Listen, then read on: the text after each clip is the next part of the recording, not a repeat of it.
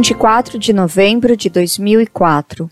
Santa Catarina. Pena de morte, resposta a uma universitária. Ao senhor Orlando Fedeli. O ato de promulgar a pena capital significa regredir. Esta atitude é digna ao Código de Hammurabi. Faz-se um paradoxo, pois se usa como pena o mesmo ato que levou o réu ao julgamento. E não diga que a Bíblia faz apologia à pena, pois ela própria condena o mais odiento de todos os assassínios, o de Jesus. Jesus este que pregou o perdão, não que o apoie o perdão àqueles que cometem algum crime hediondo, de forma alguma. Eu falo de reabilitação, pois nenhum homem retira a vida de um semelhante em perfeita sanidade mental. Cito Marquês de Lafayette. Serei contra a pena de morte até que me provem a infalibilidade do julgamento humano.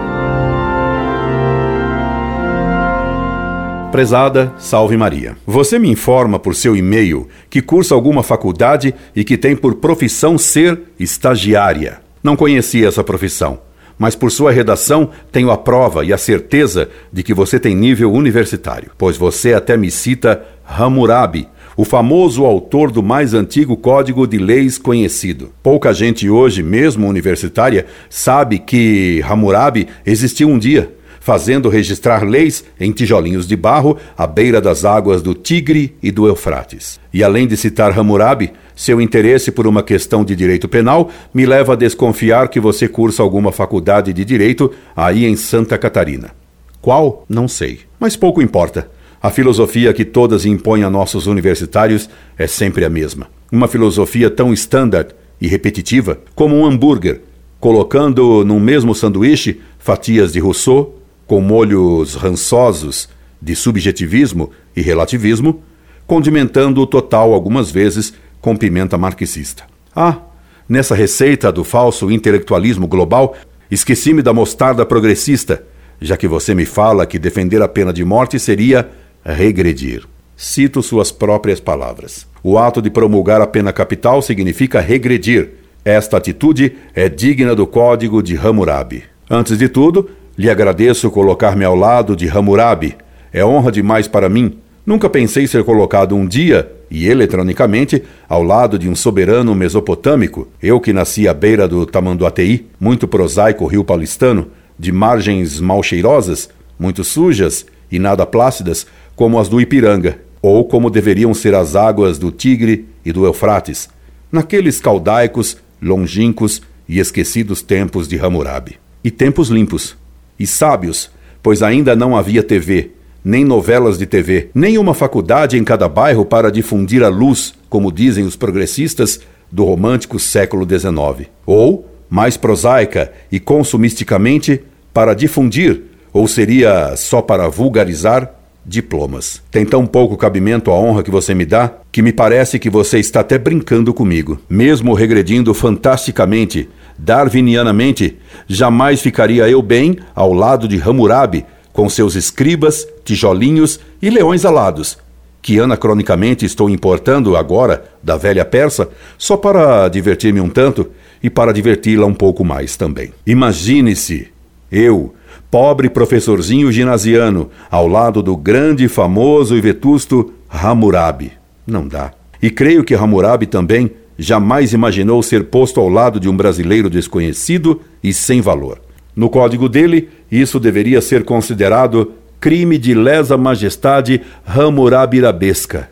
E vejo que você deve ser estudante de direito, porque me dá argumento de autoridade.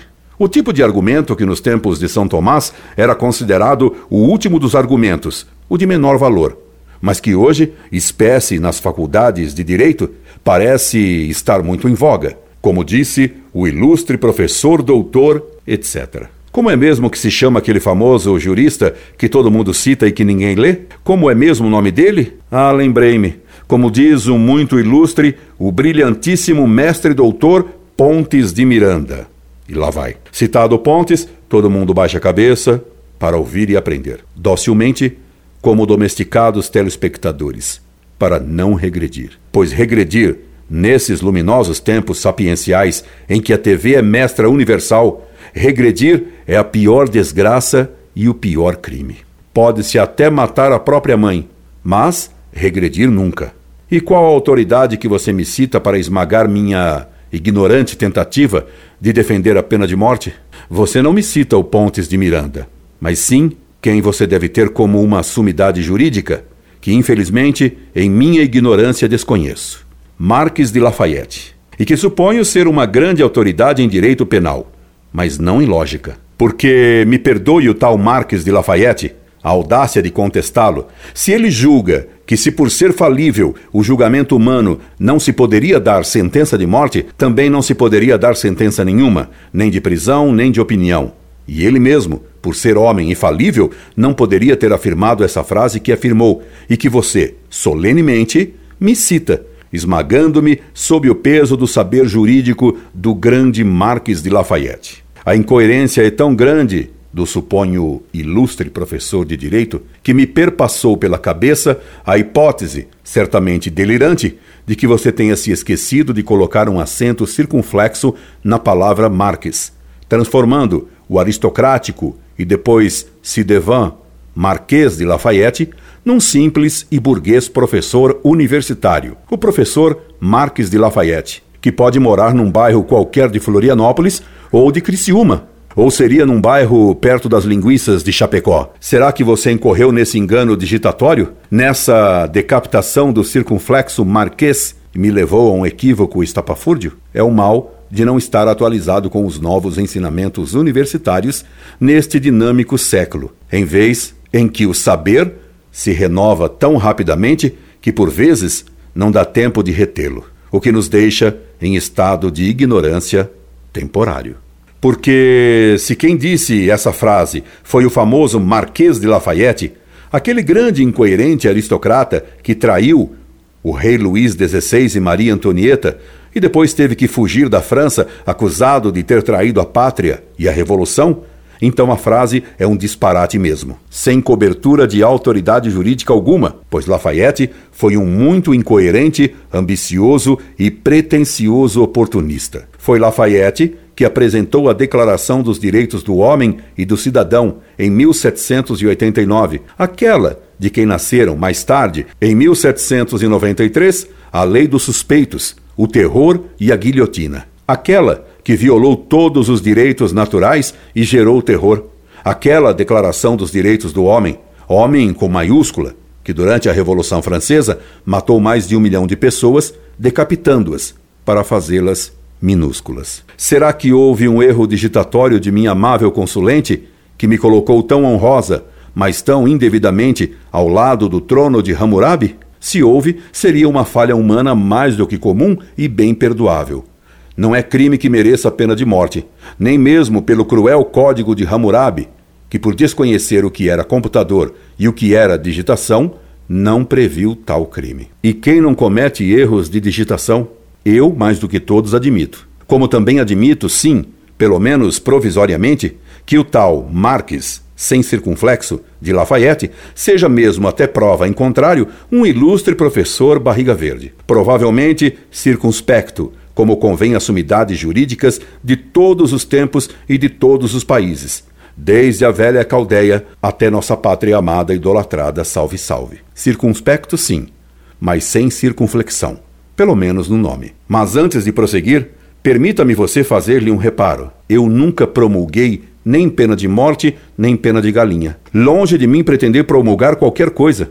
Solenemente lhe declaro que jamais promulguei coisa alguma. Apenas defendi a pena de morte, e a defendo, e sem medo de regredir a terra Murabi. Não temo ser chamado de retrógrado, nem de antiquado pelas ideias que defendo. O que temo é ter a sabedoria do terceiro milênio. Tenho ideias mais do que antigas, tenho ideias eternas. Uma delas é a de que o quadrado da hipotenusa é igual à soma dos quadrados dos catetos. Será que não deixei claro o meu reparo? Cito-lhe então a sua frase de novo. O ato de promulgar a pena capital significa regredir. Esta atitude é digna ao Código de Hammurabi. Viu? Você me acusa de ter promulgado a pena de morte quando só defendi. Antes, você me colocou ao lado de Hammurabi. Agora, fazendo-me promulgador da pena capital, você me coloca ao nível do Marechal Deodoro ou da Princesa Isabel. Você certamente conhece o Marechal Deodoro, aquele que proclamou a República e com isso nos deu um feriado e nos legou uma incorrupta república em que vivemos. E Deodoro foi quem promulgou também a nossa primeira Constituição republicana, embora ele fosse monarquista, enquanto o imperador Dom Pedro II era republicano. Divertido, não? Confusões da história nacional. E a princesa Isabel foi aquela que promulgou a bondosa e justíssima Lei Áurea, acabando com a escravidão em nosso país. Esses dois famosos promulgadores nacionais, por isso, viraram ruas e praças pelas cidades do Brasil afora. Eu, desconhecido e obscuro professor secundário, eu não vou virar sequer nome de colégio. Graças a Deus. Bem longe disso, que queriam me esquecer. Que Deus, por misericórdia, me guarde em sua santíssima memória e não numa placa designativa de rua ou praça. Abiamalo isto libera-me domine. E estarei muitíssimo e bem satisfeito. Outro reparo que gostaria de lhe fazer a você que cursa uma faculdade é o uso impróprio do termo paradoxo. Usar paradoxos ao falar e ao escrever indica a agudeza de inteligência. Se você teve ocasião de ler o livro O Retrato de Dorian Gray, de Oscar Wilde, você deve ter se deliciado com os seus paradoxos inteligentíssimos. O autor é péssimo, mas a obra é interessantíssima. Leia-o. Ele ensina bem a fazer paradoxos. Você deveria aprender a fazê-los. E aprendendo-os, não usaria mal esse termo. Certamente, em seu e-mail, você quis dizer que condenar um assassino à pena de morte seria cometer o mesmo erro que ele cometeu, pois a pena de morte, a seu ver, seria um assassinato legal. Creio que captei bem o seu argumento, não é, minha cara consulente? Então, a palavra a ser usada não seria paradoxo, e sim contradição. Compreendeu bem, minha cara? Também o ligeiro aceno que você me faz em seu e-mail a um argumento bíblico que me faz crer ou que você cursou um colégio de freiras, ou que você assiste a muitos programas de televisão.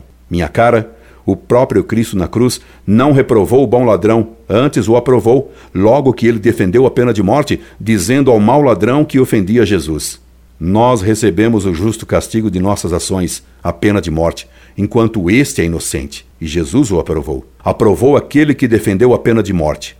Cristo aprovou aquele retrógrado. E no Apocalipse, Cristo afirmou: Aquele que matar a espada, importa que seja morto a espada. Apocalipse 13, 10. Cite essa passagem da Escritura para o ilustre professor Marques de Lafayette, se ele for professor em sua faculdade e se de fato seu nome não for circunflexo. Lembro-lhe ainda que Cristo pediu perdão para alguns no Calvário, dizendo: Pai, perdoai-lhes, porque não sabem o que fazem. E o professor Marques, se ele for realmente professor de direito, Há de convir que Cristo afirmava haver uma atenuante para alguns que o matavam. Mas repare ainda, minha cara, que Cristo pede perdão por eles. Então, se deviam ser perdoados, Cristo afirma que eles tinham culpa em sua ignorância. É o que se chama de ignorância culposa, que deve ser distinguida da ignorância invencível. Pergunte para o professor Marques de Lafayette, ele lhe confirmará isso, tenho certeza, se ele for de fato professor de direito penal. Você me dá ainda a prova de que lhe impingiram Rousseau, pois me fala em reabilitação em lugar de punição. Não que eu apoie o perdão àqueles que cometem algum crime hediondo, de forma alguma. Eu falo de reabilitação. Minha cara, com todo o avanço da ciência pedagógica, com todo o avanço da moderníssima psicologia, o que se constata é o pior fracasso dos sistemas educativos e de reabilitação de criminosos, os crimes só têm crescido em número e em horror. Prezada, se as escolas para os jovens inocentes têm sido um fracasso educativo, que dirá as penitenciárias? Aqui em São Paulo há uma faculdade, por sinal de direito, na qual as sextas-feiras são chamadas de sextas cheiras. E você bem pode adivinhar o porquê. O que está por trás desse sofisma de reabilitação é a doutrina russoniana de que o homem é bom e que a sociedade é que o corrompe isto é, a negação do pecado original, que faz todo homem tender ao pecado e ao erro, mesmo em matéria de direito penal. O criminoso não deve ser reabilitado, deve se converter e fazer penitência por seu crime. Por isso, as prisões se chamavam penitenciárias. Agora, em certas penitenciárias moderninhas, há até banho de piscina, piscina de água quente, banho de sol, computadores, telefone celular, visitas e etc. E às vezes, helicópteros para fugas. De penitenciárias agora, ela só tem o nome. Veja bem a contradição de Rousseau. Todo homem é bom, mas a sociedade, soma das parcelas boas, seria má. Pobre, maldoso e maluco Rousseau. Pobres moços seguidores das loucuras de Rousseau. Estou chegando ao fim. Tenha só um pouco de paciência a mais, pois quero atender totalmente a seu e-mail. Você termina garantindo-me que nenhum homem retira a vida de um semelhante em perfeita sanidade mental. Certamente você quis escrever que nenhum homem em perfeita sanidade mental tira e não retira a vida de um semelhante, não é? Entendi, mas está errado. Está errado porque assim você me afirma que não há criminosos, mas só doentes. São ecos de freudismo o que você deixa escapar nessa frase. E sabia você que Freud reconheceu, minha cara, que seu método psicanalítico jamais curou ninguém e que só servia para encher-lhe os bolsos e fornecer-lhe material para escrever suas cabalísticas doutrinas? Não, você não sabia disso. Por isso, você me garante que não há criminosos, só doentes. Hitler seria um doente. Se o curassem, você julga que ele seria doce meigo como um gatinho. Ilusões russonianas e freudianas. Se você acreditasse realmente nessa tese, você deveria lutar para que todas as faculdades de direito e todos os tribunais fossem fechados, e deveria incentivar a todos os que estudam leis a estudarem medicina e psiquiatria. E o mundo ficaria então mais louco do que está, pois o mundo gira e a lusitana roda. Dizia uma propaganda de uma velha companhia de mudanças a antiquíssima Lusitana, que deveria ser de bons e sensatos portugueses. Hoje não há mais a Lusitana, mas o mundo ainda gira. Melhor, aliás, pior, o mundo está gira. E gira a multidão ignorante, enlouquecida pelas doutrinas mentirosas de Rousseau e de Freud, de Kant e de Marx, e infelizmente gira nossa juventude nas discotecas e nas seitas, nas lanchonetes e nas faculdades digerindo, sem compreender, o que lhe impingem num misterioso sanduíche global ou numa indigesta filosofia abstrusa. Ah, que saudade de Hammurabi, que apesar de ser pagão e um tanto bárbaro, não era um universitário moderno que julga ter curso superior. Mande meus cumprimentos respeitosos ao ilustre professor Marques de Lafayette, se ele for professor. Porque se for o traidor de seu rei e de sua pátria, Oni soit, qui bioni pons. Incorde Jesus Semper, Orlando Fedeli.